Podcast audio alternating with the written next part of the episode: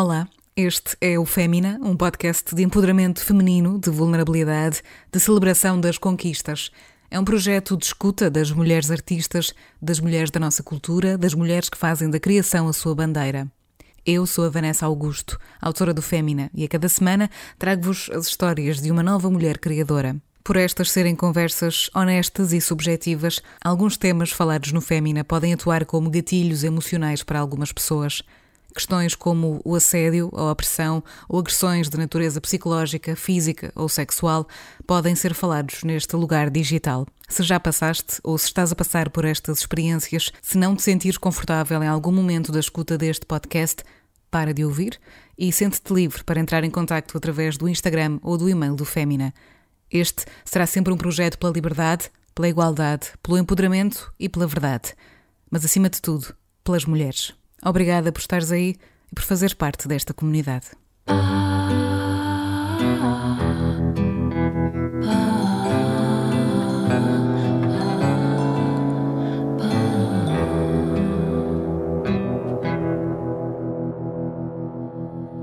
Sara Barros Leitão nasceu no Porto, é atriz, encenadora e dramaturga. O teatro nasceu na sua vida bem cedo, mas a relação que mantém com o palco hoje é, acima de tudo, uma relação de felicidade, sem posse, de desprendimento. Em 2020, Sara foi vencedora do Prémio Revelação AGAs Teatro Nacional Dona Maria II, fundou a estrutura artística Cassandra para desenvolver os seus projetos e criou ainda as sessões Heroides, onde fez nascer o Clube do Livro Feminista. Recentemente, criou também um espetáculo de raiz, onde escreve, dirige e interpreta a peça Monólogo de uma mulher chamada Maria com a sua patroa, em digressão durante este ano de 2022. Num episódio gravado ao vivo no Maus Hábitos no Porto, no passado dia 18 de julho, feminista por convicção e lutadora por natureza. Assim é, Sara Barros Leitão.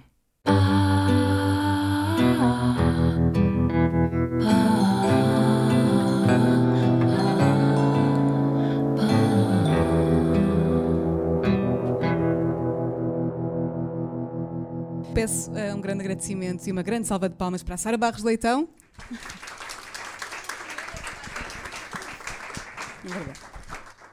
É um prazer ter a Sara cá. Um, eu já queria falar com a Sara neste contexto há dois anos, pelo menos, mas acreditamos que agora é o momento certo e que nos cruzamos por algum motivo. Por isso, obrigada, Sara, por estares cá. Como sabes, este é um podcast um bocadinho um, diferente, vamos chamar-lhe assim. É um podcast focado nas mulheres artistas, naquilo que, neste caso, te empodera e, te, e, e faz de ti uma mulher artista. Para também compreendermos um bocadinho melhor estes processos, há muitas referências. Felizmente temos uma mesa cheia de livros. Não, é um exagero de livros. Eu abusei completamente. Mas ainda bem, desculpa. ainda bem. Mas isto para dizer que vamos começar com a famosa citação, ou a frase, ou, enfim, as palavras que te inspiram e que te empoderam enquanto mulher. Hoje, eh, essas frases vêm, enfim, vêm condensadas numa obra de arte das Guerrilla Girls.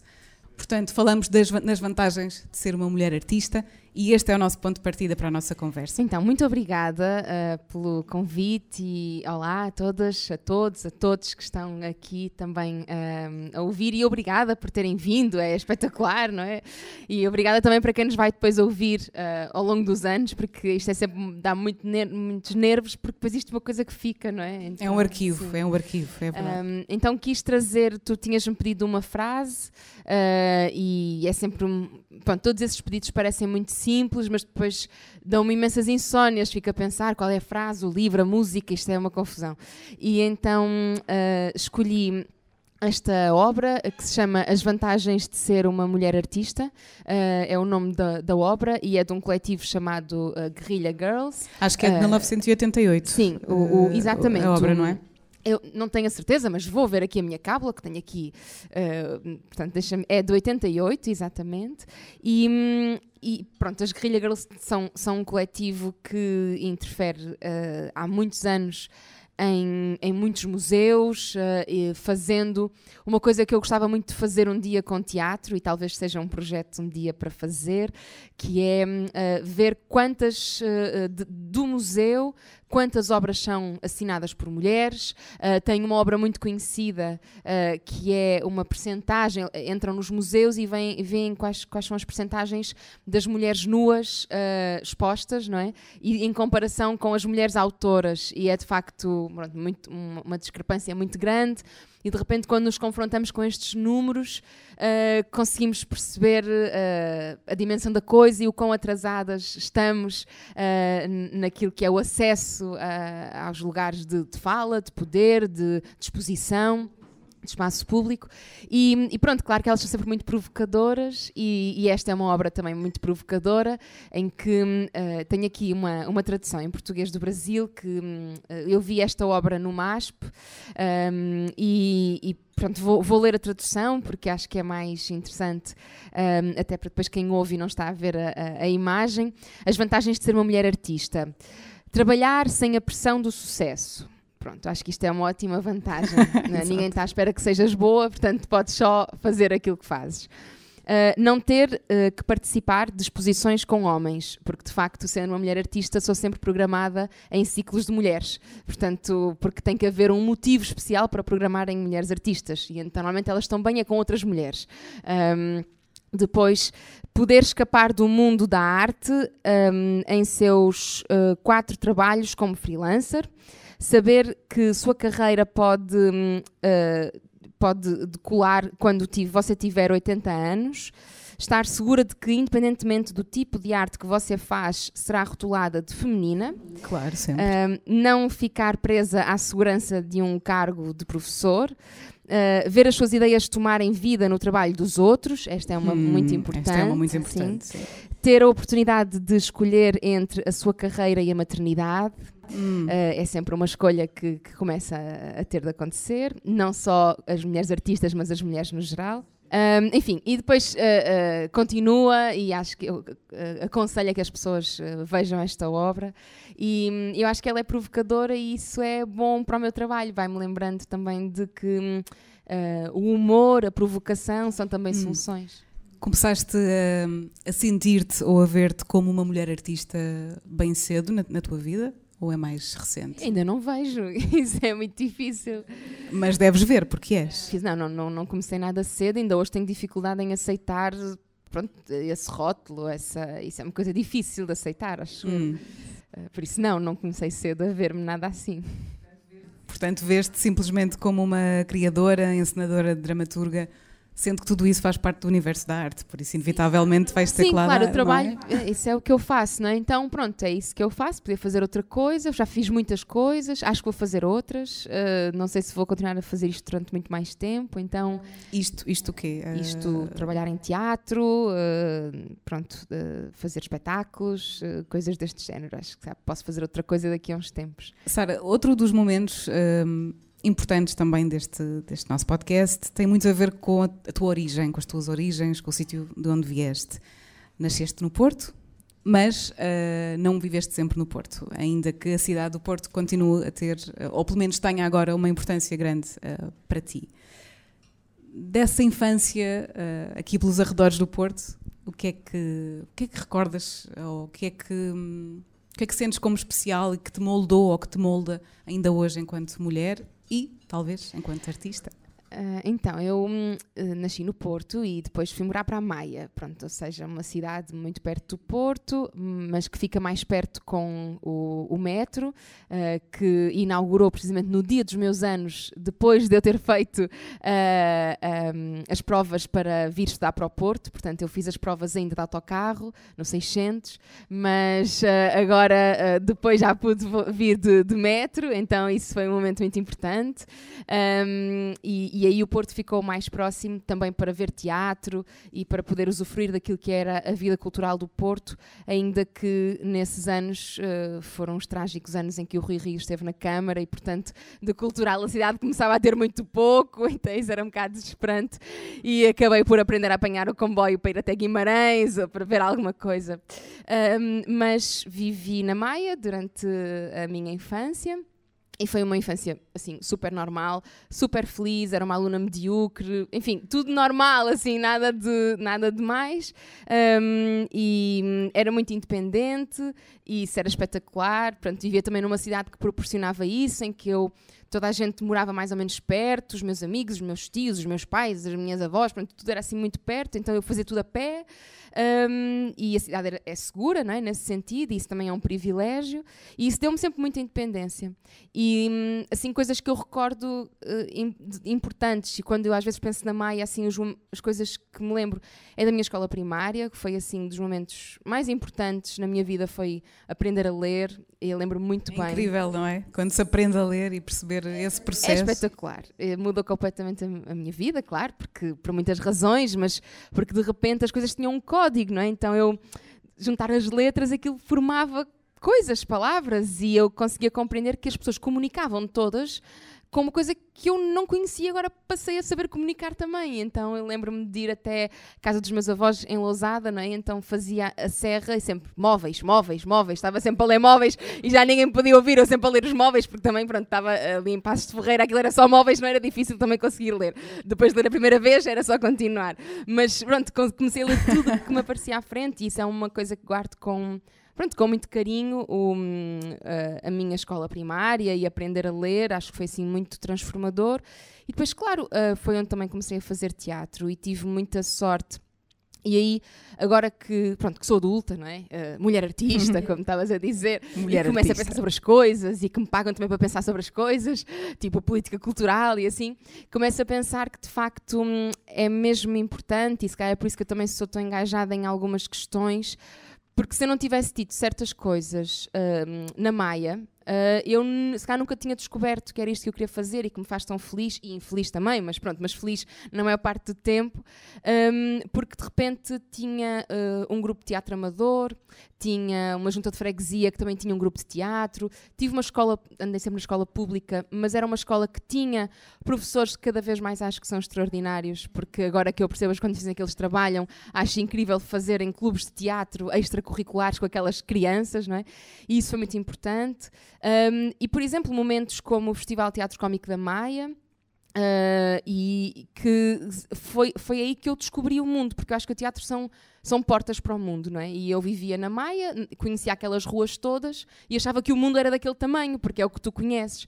E de repente é o teatro que te abre, e através do Festival Teatro Cómico da Maia descobria, quer dizer, entrava na Galiza, entrava na Argentina, entrava no Chile, assim, através do teatro, e isso é incrível. Então consigo compreender hoje que hum, o, acesso hum, à cultura uh, democratizado em todos os sítios do país ainda é uma coisa que não existe e, e, e pela qual temos mesmo de lutar, porque se não for assim quantas crianças não estão uh, a nascer noutros sítios do país que não os grandes centros urbanos, não é? E que, uh, e que os espetáculos não passam por lá porque não há infraestruturas, porque não há esse investimento, porque as, estruturas nem sequer conseguem ficar lá a trabalhar, a criar lá raízes, a, a, a criar os seus próprios festivais nesses sítios, porque simplesmente não há condições. Então, enfim, esta é a minha história no teatro, não é? Mas tal como há o teatro, tem, sei lá, todas as pessoas têm a história da música ou, ou de outras coisas que descobriram na sua infância. E por isso, pronto, estou muito grata por ter essas descobertas, mas estou muito inquieta porque há muitos sítios que ainda não têm, não é? E que não, não, não se proporciona isso. Verdade. Mas também tens feito muito trabalho a tentar, eh, lá está, eh, recuperar uh, ou, ou, criar uh, algumas estruturas que, que, possam fazer alguma coisa nesse sentido. Mas então descobriste sozinha o amor ou paixão, vamos chamar-lhe assim, pelo palco. Impossível. Sozinha no sentido de não foste impulsionada por ninguém para. Foi algo que tu quiseste fazer e que descobriste por ti mesma. Eu acho que o teatro, ele é muito perto daquilo... Eu acho que o teatro é muito simples, não é? Ele é mesmo simples. E, e é super complexo também, mas é mesmo simples, porque... E é a coisa mais incrível do mundo, e cada vez me confesso mais disto, e por isso é que eu acho que vou deixar de fazer, porque acho que é incrível demais ver eu estar a fazer. Mas é mesmo espetacular, porque é, é um, não há nenhum sítio no mundo que se assemelhe a um palco. E isso é mesmo espetacular. Não, não existe. E, e, e é incrível perceber que uh, já se inventou tudo, não é? Temos, temos acesso a tantas coisas, nós viajamos pelo mundo inteiro, é, é tanta coisa e continuamos a achar fascinante desligar o telemóvel e sentarmos numa sala para ver uma coisa que é falsa. Isso é espetacular. Só nós é que fazemos isso. Tipo, não há nenhum animal que faça uma coisa dessas, não é? Que se senta a ver outro a fingir que não é. É espetacular. E nós acreditamos nisso e, hum, e pronto, claro, isto é uma coisa muito lugar comum, mas o, a própria ideia de representar, não é, noutras línguas, é muito mais concreta. Por exemplo, no inglês é o play, que é a mesma coisa que brincar. Uh, no francês é o jouer, que é a mesma coisa que jogar, que brincar. Então, na verdade, descobrir o teatro ele é, só, é só uma continuação de brincar, que é o que as crianças fazem. Por isso, esta coisa de agora fins que eu sou um médico e tu és um doente, agora vamos fazer que. E então, entre isso e começar a pôr toda a gente a fazer coisas que eu mando, porque eu sou um bocado autoritária, não é? então de repente já toda a gente tem que fazer o que eu estou a dizer. Eu, eu acho que é um passo assim muito natural. Por isso, eu acho que descobri o teatro fora do palco, porque o teatro acontece sobretudo fora do palco. Eu descobri na garagem dos meus avós a fazer, a brincar com os meus primos. Tenho muitos primos e então a coisa foi-se dando. Daí até encontrar um grupo de teatro amador do qual eu fiz parte, depois a escola também fiz parte. Depois, quando é por mim, só vivia para fazer aquilo, pronto, era a coisa mais importante do meu dia, eram os momentos em que eu ia para o teatro. Mas foi assim muito natural. E eu acho que não foi nada sozinho, acho que foi com os meus primos, com, com a minha família, com pronto, com toda a gente. E tive a sorte de ter uma família muito brincalhona. E isso é muito. Hum importante e é uma das coisas que eu guardo também com muita. Pronto, todas as pessoas na minha família, elas brincam muito, ainda hoje. Elas brincam muito. Os meus avós, uh, que estão todos vivos, são muito brincalhões. Uh, alinham nas coisas, uh, vestem-se, põem perucas, pronto, o que for necessário. Isso alimenta isso é a imaginação, então, de uma criança. Sim, isso é muito incrível. Que maravilha. Não sabia dessa história da, da garagem e imagino que também tenhas memórias incríveis desses tempos, de, de brincares com os teus primos nessa, nessa garagem dos teus avós. Pois, claro, eu era a mais velha ainda por cima, andavam todos ali a fazer o que eu queria. E a primeira vez que subiste a um palco?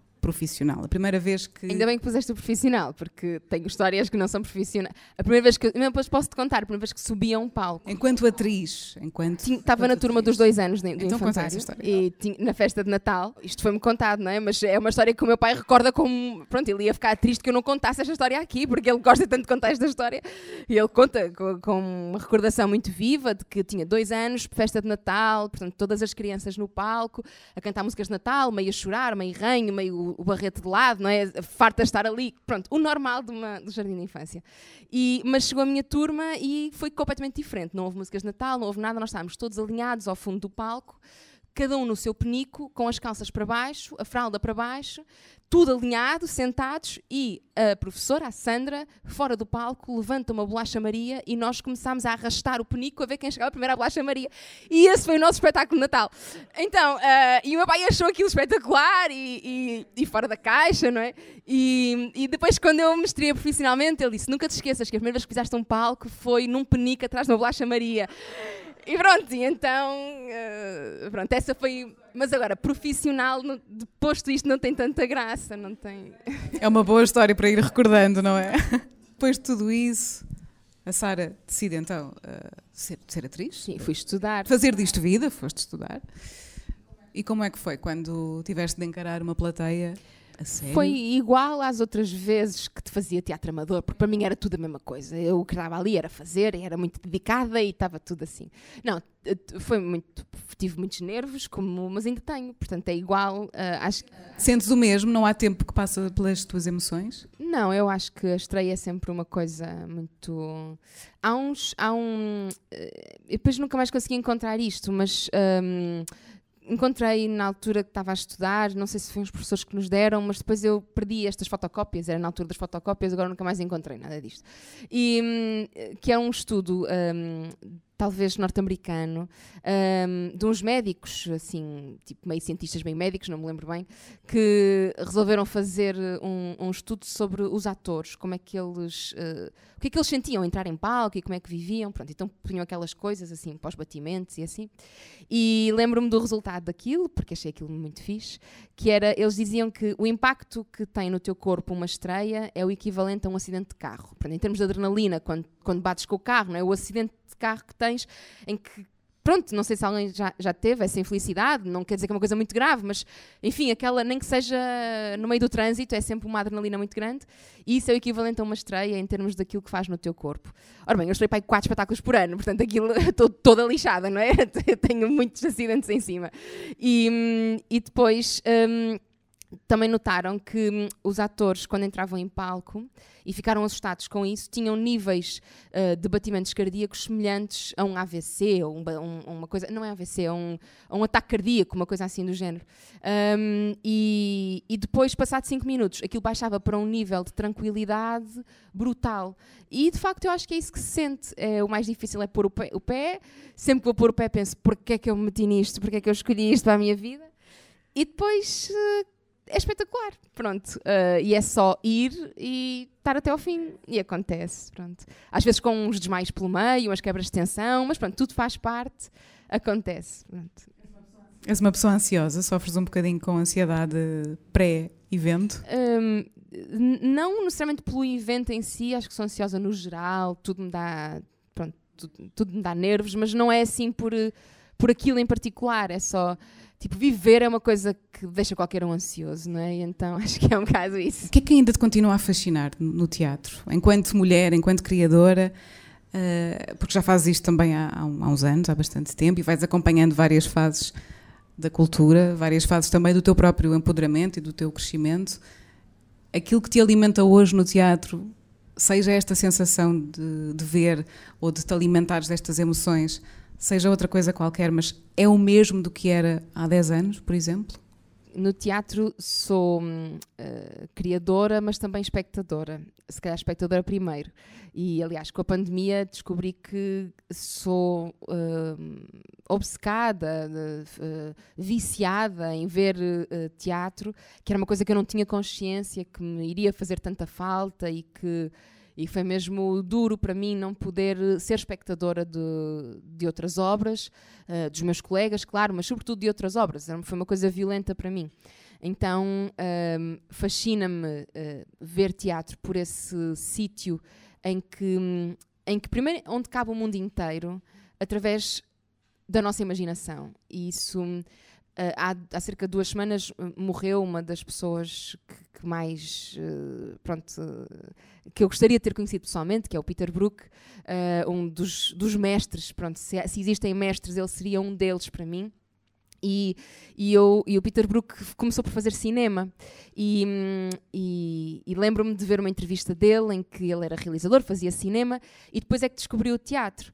E quando descobriu o teatro mudou completamente, claro, eu também acho que uma pessoa depois descobriu o teatro não quer outra coisa, mas uh, ele dizia, quer dizer, eu, eu, no cinema se eu quero filmar uma coisa em Marrocos, eu preciso de levar a equipa inteira para Marrocos e depois tenho que pôr lá as, as, viagens e os hotéis e depois o, a reserva do, do, do, deserto e depois a licença, tipo, é, até conseguir filmar em Marrocos são dois anos de, de produção, tudo. Eu no teatro eu estendo no tapete, digo que estou em Marrocos e estou e toda a gente acredita.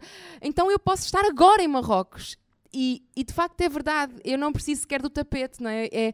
O teatro tem esse poder de eu vou fazer, eu vou fingir que sou isto e tu vais fingir que acreditas. E nós acredit, uh, uh, comprometemos esse pacto silencioso entre espectador e ator de que vamos fingir que acreditamos naquilo, vamos fingir que aquilo é verdade, sabendo que não é, e, e, continuamos a chorar com as mesmas peças, sabemos o fim. Quer dizer, o Romeu e a Julieta morrem os dois no fim, e não é por isso que nós não nos emocionamos na mesma, já sabemos, porque nós somos como as crianças, por isso é que o teatro é muito parecido daquilo que é brincar.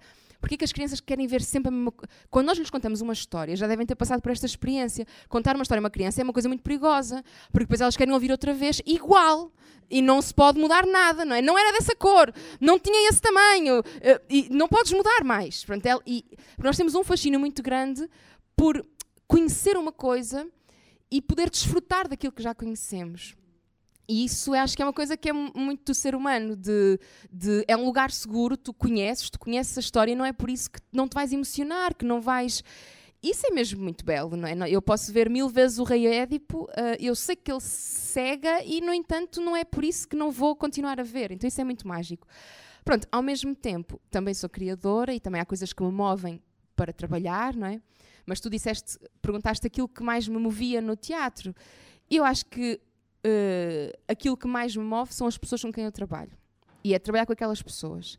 E isso tem sido tem ficado cada vez mais claro para mim. E se calhar não é o mesmo que era há 10 anos. Se calhar há 10 anos movia-me uma vontade de projetar-me num, numa coisa que eu ainda não tinha, de, me, de poder ser convidada para trabalhar com pessoas que não conhecia, de poder ser desafiada, enfim, de poder fazer teatro. E isso era uma coisa.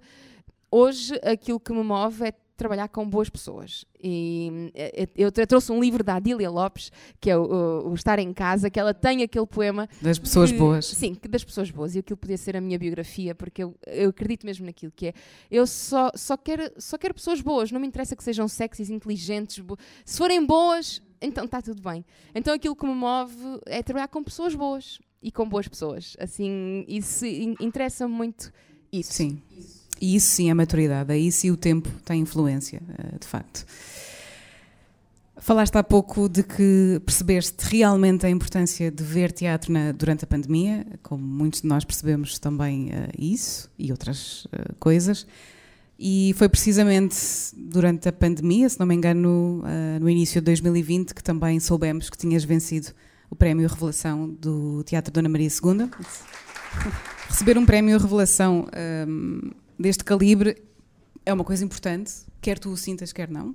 E a prova disso é que mudou também a tua vida, porque te deu a possibilidade, acredito eu, de fundares a tua própria estrutura artística, a Cassandra, onde pudeste e podes desenvolver e tens vindo a desenvolver os teus próprios projetos.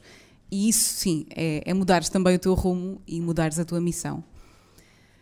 Sentes isso? Sentes que se não fosse essa oportunidade que terias demorado mais a chegar onde chegaste agora?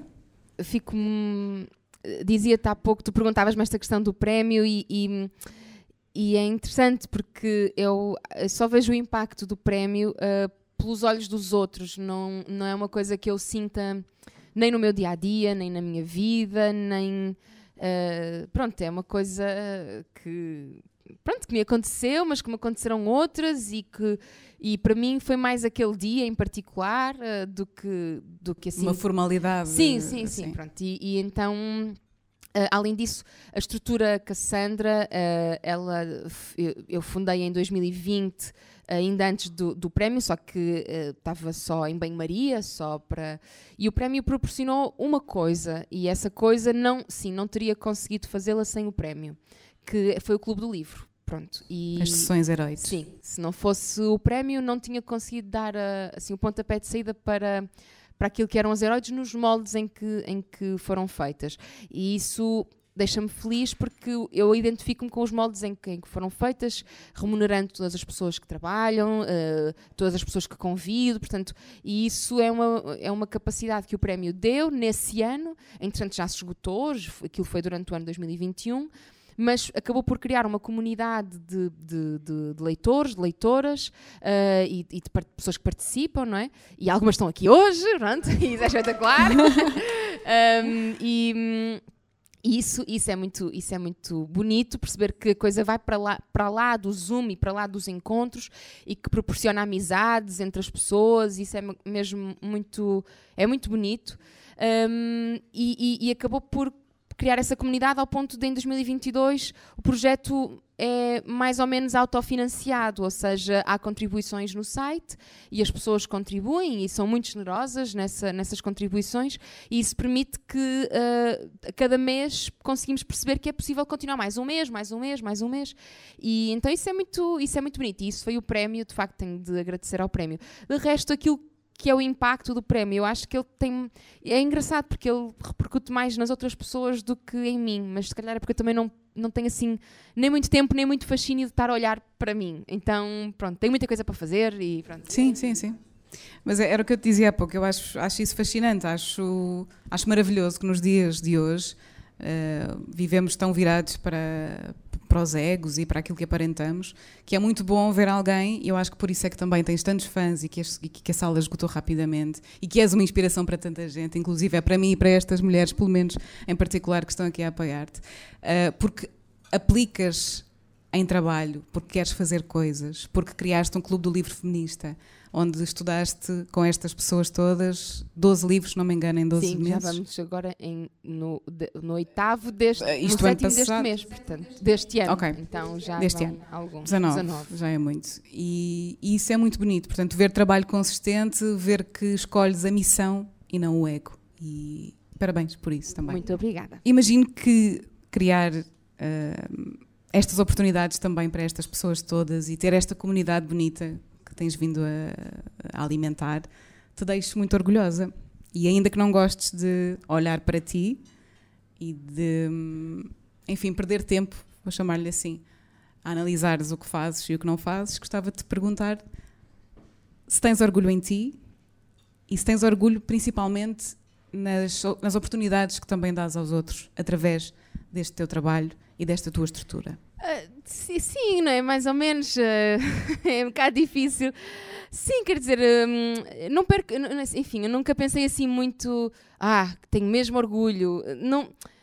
Sei lá, nunca tive assim esse pensamento, nem uma coisa que eu. No sentido de ser uma conquista, não no sentido de estares a, a, a gabar de, um- de alguma então, coisa. há momentos, há momentos em que, me- que me fazem mesmo feliz, coisas que acontecem que eu fico mesmo feliz. E isso, ah, e que eu acho que está certo, pronto, e que eu sinto, está certo. Pronto, é por aqui, isto faz sentido. E isso, se calhar, é orgulho, não é? Tipo, descobrires que, ah, olha, isto está certo. Por exemplo, quando, não sei se vocês se lembram, mas houve uma vez que, mais do que uma vez, aliás, estávamos no, no Zoom, no Clube do Livro, e estávamos a apresentar-nos, normal, e, e por mais do que uma vez uh, uh, tínhamos, às vezes na mesma janela, às vezes as janelas separadas, um pai e uma filha. Ela devia ter à volta de 18 anos, e eles às vezes estavam juntos, às vezes estavam em janelas separadas. E, e- e, por exemplo, foi através do clube do livro. Portanto, o pai uh, inscrevia-se quando não estava com a filha nos- em certos fins de semana, porque ela morava sem ele, morava noutra casa ou sozinha, não sei bem. E ele lia o livro durante a semana para depois poder ter conversas com ela e poder acompanhar aquilo que ela também andava a ler e poder. E então ele assistia sempre às sessões todas e se calhar assiste agora em webinar, nem sempre consegue ter lugar em Zoom. E. E às vezes estavam juntos, porque calhava estarem num fim de semana juntos, outras vezes estavam em janelas separadas, e ele ouvia tudo e eu via a participar, e às vezes participava também, mas quer dizer, o olhar era assim mesmo muito apaixonado por ela, e de facto, uh, se calhar o Clube do Livro pode ajudar que pais e filhos, que às vezes estão em, em sítios de crescimento tão diferentes, possam encontrar momentos de conversa em que se ligam, não é? A partir daí. E então, sei lá, quando isso aconteceu, eu pensei: olha, está certo. Tipo, Olha aí ah, uma coisa para teres orgulho. Sim, então isso deixa-me feliz. Pronto, eh, eu gosto, de- gosto de chamar isso, não é? Fico feliz. Acho que sim, e, e deixas muita gente feliz também, era aí que eu queria chegar, e é preciso ter orgulho nisso também, em fazer os outros felizes. Falámos sobre outra questão, que é no fundo o, o outro lado desta, desta moeda das conquistas e do trabalho, que é o lado da derrota e da vontade de parar e da vontade de desistir, do cansaço. Como é que se combate esta tentação para desistir, esta tentação da derrota? Como é que tu fazes?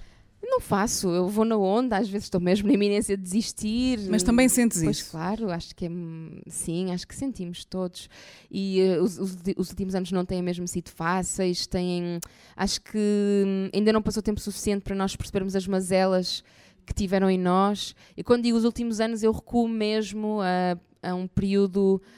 Enfim, quem tem uma idade próxima da minha. eh, eh, tem- teve mesmo um- uma vida muito complicada e quem vem a seguir ainda pior, não é? Mas eh, acho que é muito fácil dizer que pronto, que a nova geração, as novas gerações, é tudo assim muito facilitado e de facto ainda bem que tantas coisas são facilitadas, mas há desafios que se encontram, ahm, por exemplo, acabar os cursos, não é? E de repente ter uma troika a entrar em Portugal, ou são desafios muito complexos que, ah, que vão adiando muitos sonhos, muitas, muitas coisas que uma pessoa projeta para si e, e lidar com essas expectativas é muito complexo, sobretudo expectativas que a sociedade te coloca e que tu própria também col- colocas para ti e é importante, não é? E há muitas coisas que são tão difíceis e tão não ao nosso alcance que só dá vontade mesmo de desistir e pensas o que é que estás aqui a fazer porque de repente hum, há, um, há uma hum, Acho, acho que há aqui um, um lado eh, que nos vão colocando em cima de que temos que trabalhar muito para conseguir que as coisas aconteçam. E eu não acho que seja de facto mesmo só o trabalho. Não, e acho que isso é uma mentira que ajuda a perpetuar uh, a exploração, porque, porque a nossa autoexploração. E nós somos os nossos piores inimigos e nós exploramos-nos mais do que deixaríamos qualquer patrão explorar-nos nesta lógica do freelancer, nesta lógica do trabalhador independente, nesta lógica de tu vales por ti, é só tu, o que interessa é tu conseguires fazer o teu caminho, força. Isso é tudo uma forma de nos hum, isolar daquilo que são lutas coletivas, daquilo que é o associativismo, daquilo que é o sindicalismo, não é? E então, enfim, eu axe que hum, agora perdi-me um bocado, pronto, comecei a entrar aqui a cassete e então perdi-me. Mas hum, isto, isto para dizer que, claro que dá vontade de, de, desistir muitas vezes, mas eu acho que isso é transversal quando tu pensas, por exemplo, eh, quer dizer, o mato-me a trabalhar e o direito à habitação é uma coisa tão impossível de conseguir, não é? Uh, uh, mato-me a trabalhar e, e, e, não, é, não é possível uh, viver sem dividir casa, ainda que. Uma coisa é quando tu decides que é assim que queres viver e está certo. Outra coisa é tu poderes ter essa experiência de viver sem dividir casa, que é um direito tão fundamental e tão pouco.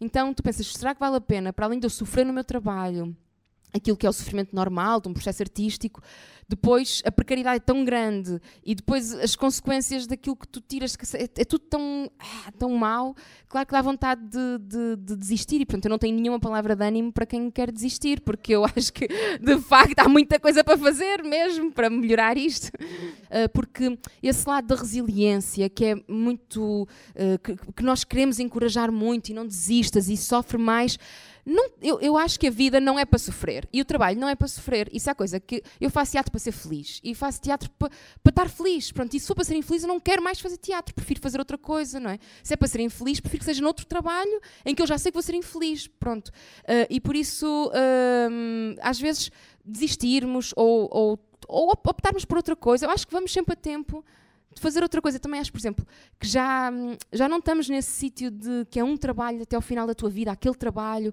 o tempo inteiro, na mesma empresa. Eu não sei se as pessoas querem sequer isso. Eu acho que o mundo é tão grande, há tantas coisas para fazer, e eu acho que nós somos todos tão bons a fazer tantas coisas que seria também uma pena fazermos só uma o resto da vida. Então acho que há muitas para fazer. Por isso, se queres desistir, se quer, mesmo, se quer tens mesmo que desistir. E depois, assim, não há lugar para todos. Não há. É, é verdade. Não vai haver. E se eu disser, trabalha muito que vais conseguir, não há. Então o que é que eu vou conseguir? Vou conseguir pessoas mais infelizes, com uma saúde mental mais debilitada, com expectativas que não são reais, porque não há lugar para todos. Então, às vezes é mesmo preciso aceitar que, ok, não é o meu momento, não é o meu lugar, porque o fator sorte é um fator muito importante na vida. É, estar no sítio certo à hora certa é metade da tua vida. É verdade, é, é, isto é horrível, não é? Estamos a, estamos a estar aqui num sítio, mas é mesmo verdade. Uh, o trabalho é uma parte muito importante. Claro que sem trabalho não vais a lado nenhum, estar num sítio certo à hora certa e não ter trabalho, certo. Mas a probabilidade de trabalhares muito e não conseguires nada também é muito grande.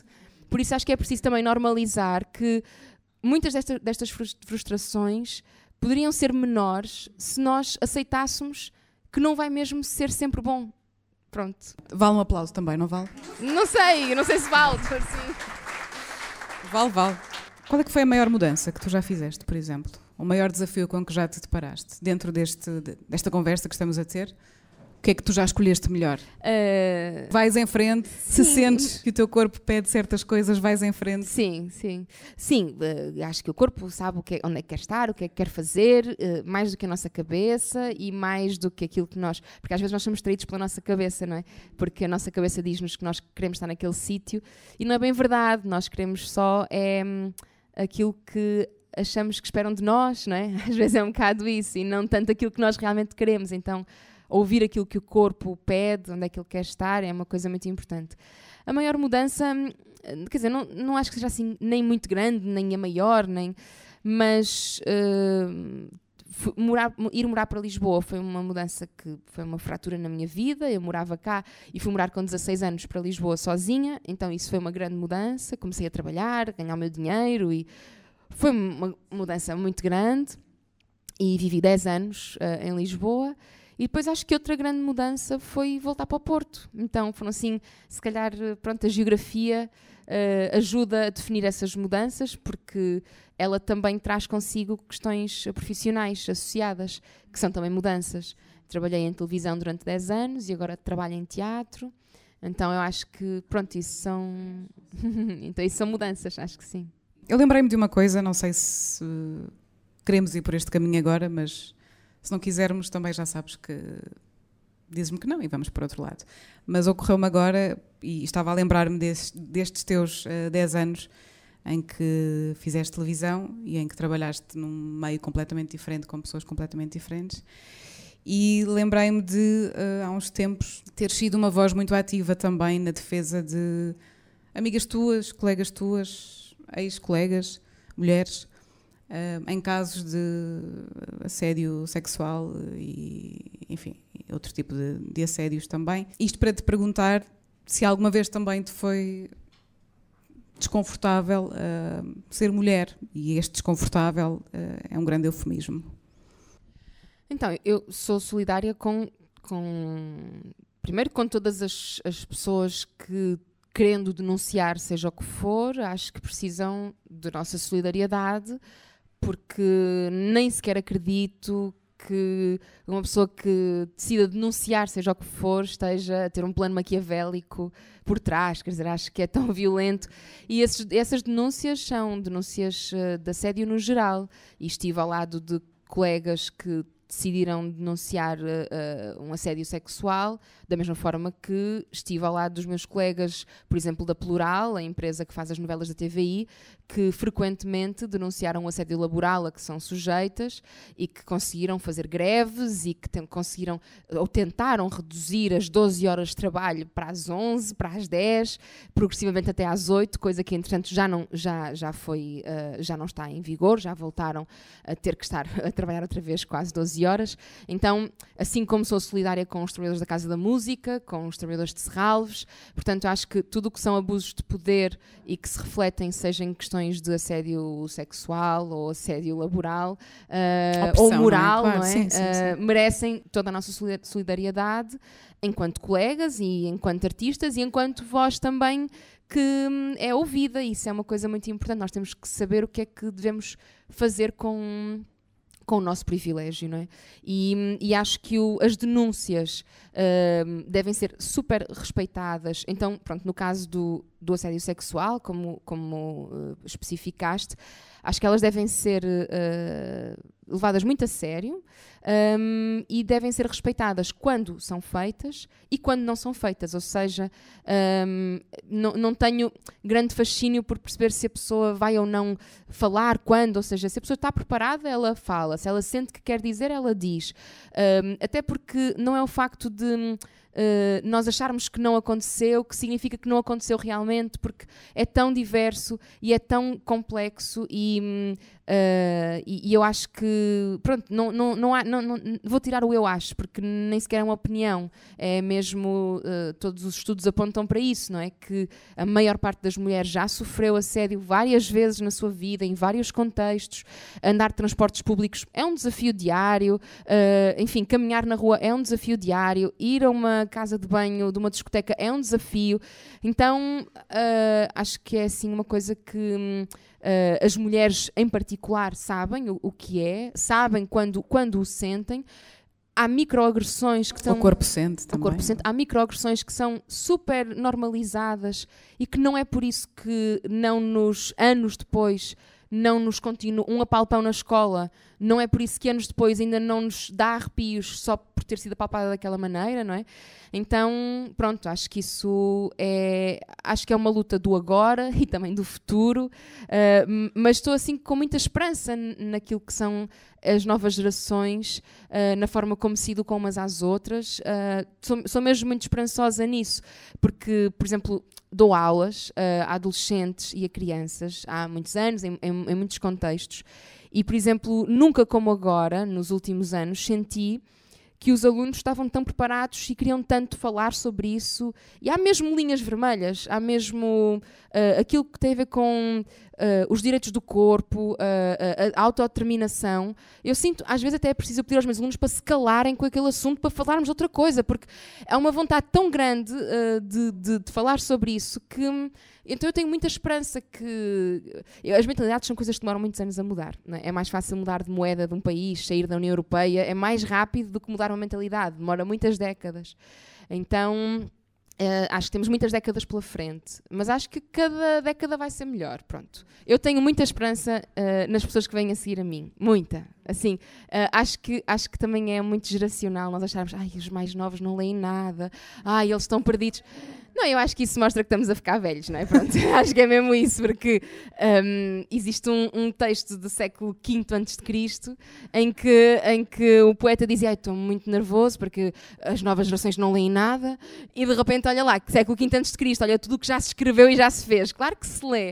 Uh, às vezes lê-se de outra maneira, lê-se outras coisas. Baseada ansiedade, não é? Sim, e, nós achamos, há uma questão geracional que acha sempre que é superior à, à geração que, que, veio, que vem a seguir, não é? Uh, e e, eu tenho tanto fascínio pelas gerações que vêm a seguir a mim, eu, eu, eu aprendo tanto que na verdade acho que elas são mesmo espetaculares uh, e por isso acho que temos que aprender, claro, com as pessoas mais velhas, mas tanto com as mais novas. Ah, eu levo lições assim incríveis e por isso sou muito esperançosa nisso. Nesse momento em que, e só mesmo aqui para concluir este, este assunto, mas nesse momento em que também percebeste, ok, eu tenho visibilidade e vou falar sobre isto, um, defendendo, ou pelo menos falando também e unindo-me a estas outras mulheres, eh, colegas ou não, ou seja, seja quem for, mas aqui focando-nos nesta, neste universo das mulheres, é assim que podemos também um, alimentar a nossa sororidade realmente,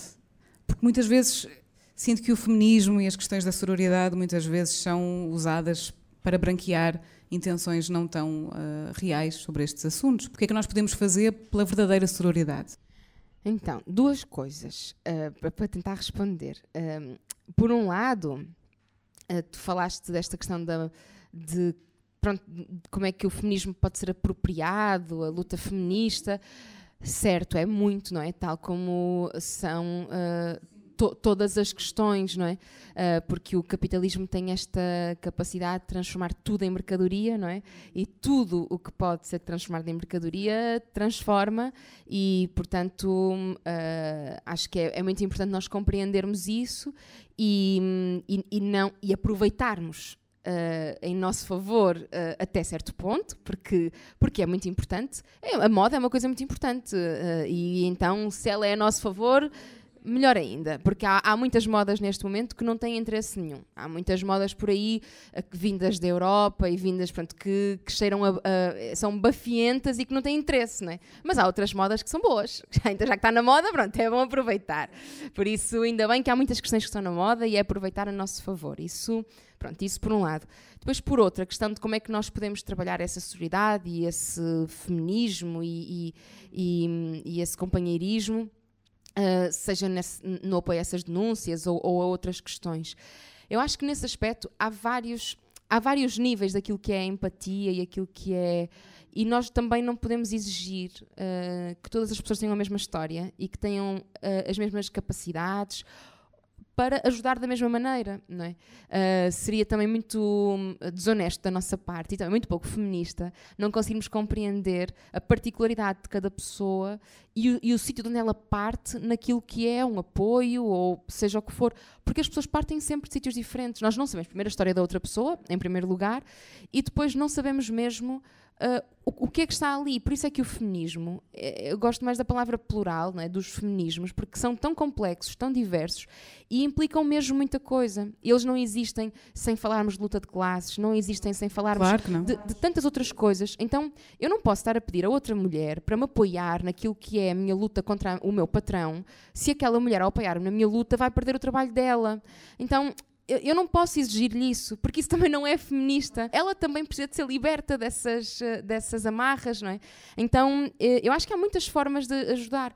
Claro que as pessoas que têm capacidade à partida de ter uma voz pública e de não sofrer essas consequências por uma série de razões, se sentirem que o devem fazer, então força. Se sentirem que não devem, eu também não, não, não, não aponto o dedo, porque porque acho que as pessoas também têm sítios diferentes do seu crescimento.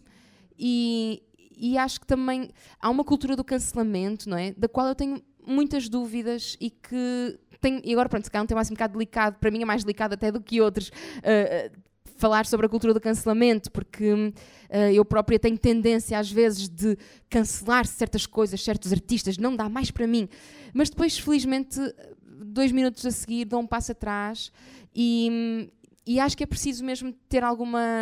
Um, alguma cautela uh, com esta questão da cultura do cancelamento, porque uh, as pessoas partem de sítios diferentes, não só naquilo que são as suas capacidades, mas também em termos intelectuais elas não, não, não, não estão ainda nos mesmos sítios, não, não, não aprenderam as mesmas coisas, não, não pensaram, ainda não passaram por certas coisas que se fizeram aprender, estão em momentos diferentes do seu crescimento. E eu acho que isso também é preciso aceitar. Mas tem que haver um limite também, não é? Tem que haver um limite para percebermos até, precisamente até onde vão os nossos limites, não é? E perceber a diferença. E esse limite existe e chama-se Constituição, por exemplo, não é? Ou seja, e, e, é, para mim isso é um, um, uh, uh, um discurso, quer dizer, a Constituição ela está muito bem, pode ser melhorada em muitas coisas, mas há outras que não podem voltar atrás. E ela já determina aquilo que é um discurso de ódio, já determina, portanto, há os limites estão, estão, estão lá. Um, mas, por exemplo, há outros que, que me custa por muito que eu não goste daquilo que está a ser dito, que me custa um, cancelar. Uma coisa é eu dizer que não gosto, tipo que não quero ver mais, assim, outra coisa é apelar a esse, a esse cancelamento. Não, pronto. Entendo e é preciso ter muita maturidade para, para conseguir agir assim e para conseguir viver assim. Por, por exemplo, ainda, ainda ontem, ou anteontem, um, eh, houve um, um caso uh, que estive a ler no Jornal Público uh, em relação também à cultura do cancelamento nas artes, que é uma coisa muito complexa, da. Da curadora uh, de uma grande exposição na Alemanha, de uma Bienal, uh, que foi uh, despedida porque programou, pronto, fez a curadoria de um coletivo cujo o quadro que fez para responder ao repto que foi lançado tinha figuras antissemitas, pronto, e isso causou um celeuma muito grande ao ponto de levar ao ponto dos, dos artistas proporem cobrir o quadro uh, para que ele pudesse, ele próprio, produzir um discurso sobre, sobre o que estava a acontecer, uh, colocando, um, eh, eles diziam uma expressão muito bonita que é pôr de luto esta, este, esta impossibilidade de diálogo, uh, porque de repente, como nós cancelamos logo, eles ao tapar o quadro Uh, intervencionavam na sua própria obra de arte, colocando do luto uh, uh, essa impossibilidade de diálogo que vivemos nos dias de hoje. E, e no entanto, um, a curadora foi despedida, porque, pronto, porque a questão antissemita é, é, uma questão super fraturante na Europa, então ainda mais na Alemanha. Um, e isto faz-me muita confusão e eu não sei se quero viver num mundo em que, um, em, em, em que isto acontece, porque porque no momento em que nós começarmos a proibir a arte, eu acho que isto entra num caminho que, que é muito perigoso e que eu não quero, eu prefiro. E depois também me custa um, perceber como até estes uh, temas são também questões de, de, classe, de poder, porque nós, por exemplo, quando é uh, o Charlie Hebdo, somos todos Charlie, mas de repente não permitimos que se possa usar, ser, é? uh, fazer humor sobre outros, outros temas. Então isto é tudo é muito complexo. Eu sei que estou aqui a entrar em terrenos super pantanosos até para mim, uh, mas, mas pronto, são coisas que me assaltam e que me inquietam e com as quais eu não tenho resposta e que, pronto, quando estou em casa à noite penso sobre isto. Pronto. Então hoje que estou aqui, penso sobre isto aqui. Para alguém com uma clareza tão grande como, como tu, como esta que tu tens, um, que comunica tão bem as suas ideias, qual é que foi a coisa mais importante que já aprendeste sobre ti mesma? Mais importante aqui no sentido de ser mais impactante para ti, que sentes que mudou a tua vida. O que é que tu aprendeste sobre ti mesma que te mudou? Eu quando, quando pronto, ia crescendo, ia até porque as, as, revistas Bravo e a Super Pop têm um bocado isso, não é? Ias vendo assim uh, aquelas entrevistas e depois havia sempre uma, uma uma pergunta que era uh, que conselho davas a, a, a, alguém que estivesse a começar ou e depois, por exemplo, mesmo em Hollywood, naquele, no canal Hollywood, também falavam com os, com os atores e que conselho davas. E eles davam conselhos muito diferentes. E eu ficava a ouvir aquilo e assim, é assim que eu tenho de ser. Pronto, tenho de fazer mais como ele diz. Ai, não, afinal é desta maneira. Ai, afinal é assim. E isso tudo só me baralhou. Pronto, não me deu jeito nenhum, nenhum desses conselhos me ajudou, então agora tento não dar nenhum desses conselhos quando me perguntam, porque acho que isso não ajuda nada. Porque isso, uh, o momento, se calhar, de, mais, de maior revelação sobre mim própria foi quando eu percebi que uh, uma coisa era aquilo que eu queria, outra coisa era aquilo que se esperava que eu fosse ou que eu seja, um, e isso às vezes é altamente incompatível. Uh, e, e, por exemplo, o facto de viver com alguma projeção uh, pública, não é? De, do que tu fazes tem algum impacto e tu vês isso, não é? Um, nem sempre aquilo que te proporciona isso um, é aquilo que tu queres para ti. E às vezes não tem mal nenhum. Uh, por exemplo, há, há, coisas que me acontecem que, por exemplo, para outras pessoas seria tudo aquilo que elas ambicionaram e não é aquilo que eu quero para mim. Então, a perceber-me de que eu sou capaz de dizer que aquilo é espetacular, só que não é o que eu quero neste momento, apesar de ser espetacular, e que está tudo bem em não ser aquilo que eu quero, isso foi um momento de maior revelação na minha vida, de que, uh, por exemplo, está certo, um, pronto, de querer só ficar em casa, só quietinha, uh, pronto, e não por exemplo, uh, uh, não, uh, mesmo nesta questão de, das pessoas que te querem entrevistar ou isto ou aquilo, e, e às vezes assim, ai, não quero nada, não tenho nada para dizer, não me apetece nada, não, não quero nada, pronto. E está tá bem, não é? E lidar com, com essas expectativas que se têm sobre ti, mas também, falávamos uh, há bocado que, que a família também tem sobre ti, não é? De. Uh, mas porquê que não fazes mais desta maneira? Mas e porquê que não aceitaste aquela novela? Mas e porquê que agora já, já, já não vais fazer a novela? E tu pensas, mas eu não quero fazer.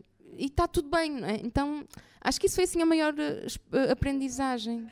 Quase no fim desta conversa, Sara, e para o final gostava muito que pudesses também contar-nos uh, que livros é que trazes, o que é que te inspira. Pois, isto, isto foi um abuso, não é? Eu, uh, tu disseste, ah, mas podes dizer mais do que um. E eu, pronto, uh, claramente entusiasmei-me. Um, e depois foi também, mas foi um exercício engraçado, tipo, pensar, ah, que livros é que eu vou levar? porque me apercebi que me faltam alguns que eu queria trazer, porque emprestei, mas também, mas depois estava a vir para cá e estava a pensar assim, ai, tenho de pedir estes livros, a quem é que eu teria emprestado? Ah, hum. Mas hum, eu acho que também já não sou essa pessoa. Uh, eu acho que já fui mais assim. Os livros já não são teus, já são do mundo? Eu acho que os livros são um bocado como os isqueiros e as canetas BIC, não é? Tipo, que são um bocado Vou assim ficando. de quem vai apanhando. Uh, lido, já lido muito melhor com isso dos livros emprestados, porque houve uma altura que eu um, Eras mais possessiva? Sim, porque eu olhava para a minha estante e ela começava a crescer, não é? E aí sim eu tinha orgulho nisso e pensava, ei, isto é espetacular. E tinha prazer em vê-la crescer e depois pensava, ah, aqui está o que eu já sei, não é? Como se eu materializasse um bocado o meu conhecimento ou as possibilidades do meu conhecimento, porque eram livros que eu não li nem vou ler, mas que estavam lá caso eu quisesse e portanto eu podia saber aquilo, não é? Então materializava mais ou menos isso. Mas depois começo-me a perceber que não, a coisa não é bem assim. E, por exemplo, agora leio artigos do, do Pacheco Pereira no público e percebo que não é a quantidade de livros que faz com que estejas mais apto a adquirir conhecimento, não é? Então, pronto, isso deixa-me um bocado mais confortável. Um, então, ai, desculpem agora. Uh, desculpa. É que, de facto Pronto. Um, então, a propósito disso, trouxe um, um livro que, hum, para a infância, porque eu tenho uma parte de, de, livros para a infância que gosto muito e que recomendo vivamente, que se chama Inácia, a Galinha Sindicalista. Pronto. e é um livro muito lindo e é sobre uma galinha no capoeiro que percebe que está a ser explorada. E então ela vai se mobilizar com outras galinhas para não pôr tantos ovos por dia. E é, é, muito, é muito lindo. Eu pronto, recomendo muito este livro. E hum, e é engraçado porque, não sendo de autoajuda, ajuda muito, várias vezes. Uh, e então uh, recomendo este aqui. Deixa-me ver. Tipo, quando disseste, podes trazer um, eu trouxe este, que, que é o Tanta Gente Mariana, que está. Pronto. Este foi a minha escolha, da Maria Judite de Carvalho, e é um livro muito, muito, muito belo, que tem contos, e ela é uma espécie de uma quarta Maria, mas uma Maria se calhar mais apagada, uh, menos menos, menos confiante uh, e também, e aí se deve muito o, o marido dela enquanto uh, companheiro, porque nós somos mesmo aliados e aliadas uns dos outros e que, que a incentivou a escrever. E a história do Tanta Gente Mariana, que é um dos primeiros contos deste livro, que tem vários, é muito bonito porque ela era professora e, e o marido é autor uh, e, e ela uh, escreveu este conto e disse: Olha, eu gostava que lesses. Pronto, vais para Paris agora, posso fazer qualquer coisa. Se puderes depois ler e diz-me, não sei se isto, isto sequer não interessa nada. Esse cara, isto, esquece, isto não, não, tem interesse nenhum.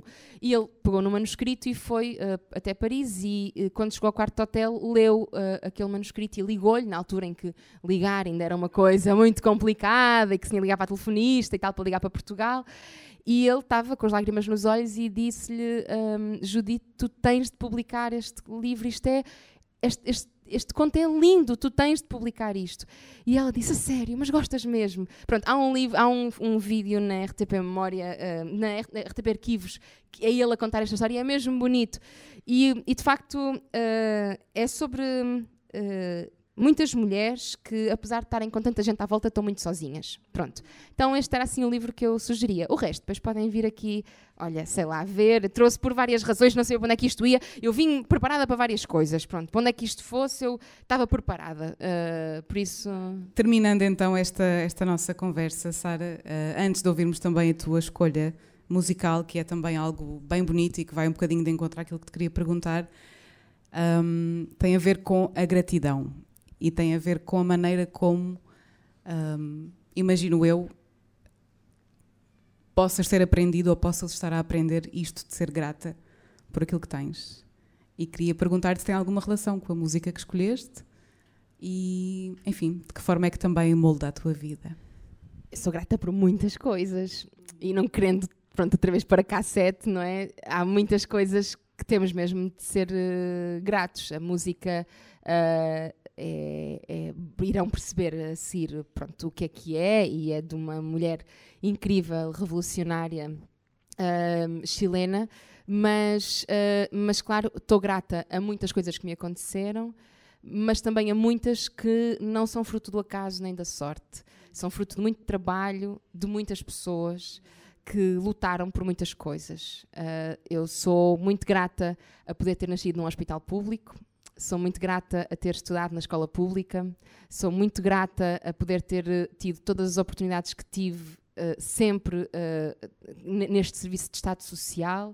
Uh, e então, pronto, isso sou mesmo muito grata porque eu acho que sou também o que sou hoje, bem ou mal, seja o que for, mas, mas muito por aquilo que é uma coisa que eu acho que é mesmo muito bela que é uma verdadeira solidariedade entre pessoas naquilo que é o Estado Social, em que todos contribuem para quem tem uh, menos poder ter mais e, e poder tentar uh, equilibrar um bocadinho esta balança tão desigual que é uh, quem nasce com muito e quem nasce com muito pouco. Um, e, e, por isso sou assim muito fã de, de tudo o que é um, esse Estado Social e que me moldou e para o qual eu estou muito grata. Maravilha, e eu estou grata por ter estado cá, grata a todos vocês também, grata ao Maus Hábitos por esta oportunidade de estarmos aqui todos reunidos e juntos a celebrar uh, o empoderamento feminino, a celebrar a Sara hoje, esta noite. Gostavas de apresentar a música então, para ouvirmos? Sim, é uh, Graças à La Vida da Violeta Parra, que é muito lindo. Obrigada. Gracias a la vida que me ha dado tanto, me dio dos luceros que cuando los abro, perfecto distingo lo negro del blanco y en el alto cielo su fondo brillado en las multitudes el hombre que yo amo. Gracias a la vida que me ha dado tanto, me ha dado el oído, que en todo su ancho graba noche y día, grillos y canarios, martillos, turbinas, ladrillos, chubascos. Ah, Todos os episódios do Fémina estão disponíveis no Spotify, Apple e Google Podcasts. Para contribuir e saber mais sobre este projeto, é passar por femina.pt pelo Instagram em femina underscore podcast ou em patreon.com barra podcast.